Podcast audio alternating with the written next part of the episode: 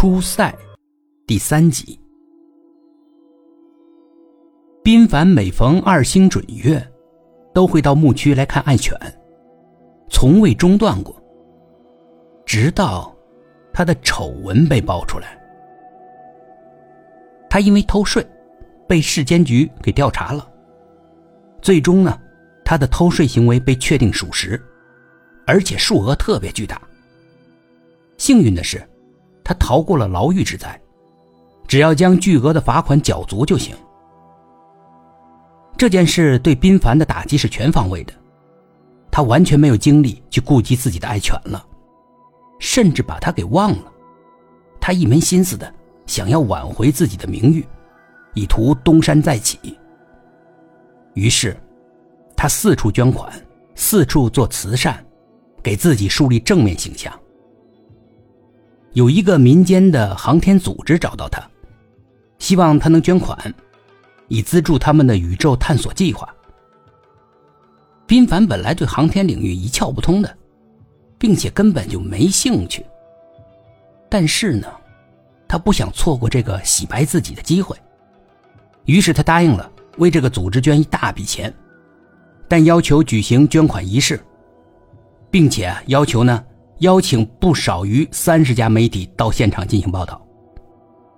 航天组织答应了他一切要求，最终从他那里得到了大额的捐助，并对他承诺，这笔钱会优先用于探索宇宙的边缘。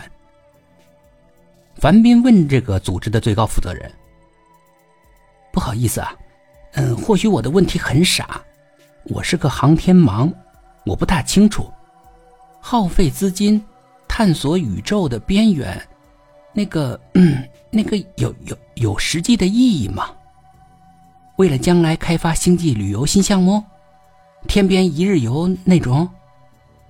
对不起啊，我不是很懂，希望您能给我解释一下。最高负责人扶了扶自己向下滑的眼镜。呃，探索宇宙的边缘，意义重大。我们呢，首先要确定一件事：宇宙是不是有边缘？我们这个组织与主流的航天界意见不同，我们认为宇宙是有边缘的，只是没有探测到。我们希望首先探测到宇宙的边缘，但呢，这不是我们最终的目的。我们最终的目的是突破这个边缘，看看边缘之外到底是什么。这就是我们宏伟的破茧计划。十二月三十一日晚上，国际航天局举办了一个小型的晚会，以休闲为主，当然也会讨论一些学术问题，但不会进行辩论。大家各自陈述自己的观点，有不同意见的自己保留，毕竟这是年底的娱乐性质的活动。